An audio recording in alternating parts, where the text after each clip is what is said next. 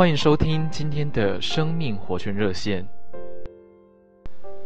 我们来看诗篇二十三篇第四节：我虽然行过死荫的幽谷，也不怕遭害，因为你与我同在。你的杖、你的竿，都安慰我。经过死荫幽谷，乃是享受基督牧养的试炼期。我们人活在地上，无法避免难处。当我们在难处的时候，最好面对的路就是安息。我们安息在主里，会使骨缩短，使硬减少，并将死除去。我们越说，骨就变得越宽。最好的路，就是忘记我们在骨中，因为有主与我们同在，我们不怕遭害，因为他与我们同在。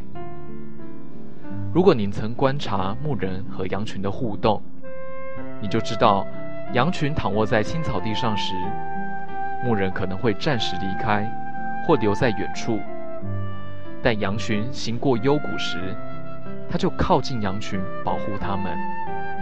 当你行过死硬的幽谷时，牧人比从前更亲近你。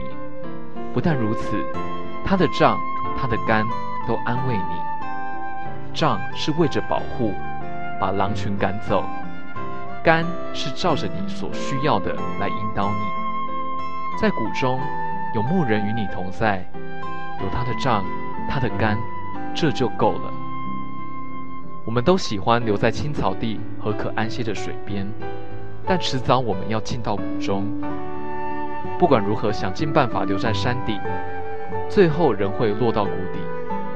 我们会行过死荫的幽谷，但不要惧怕。请听诗人说：“我虽行过死荫的幽谷，也不怕遭害，因为你与我同在，你的杖、你的竿都安慰我。”谢谢你今天的收听，我们明天再见。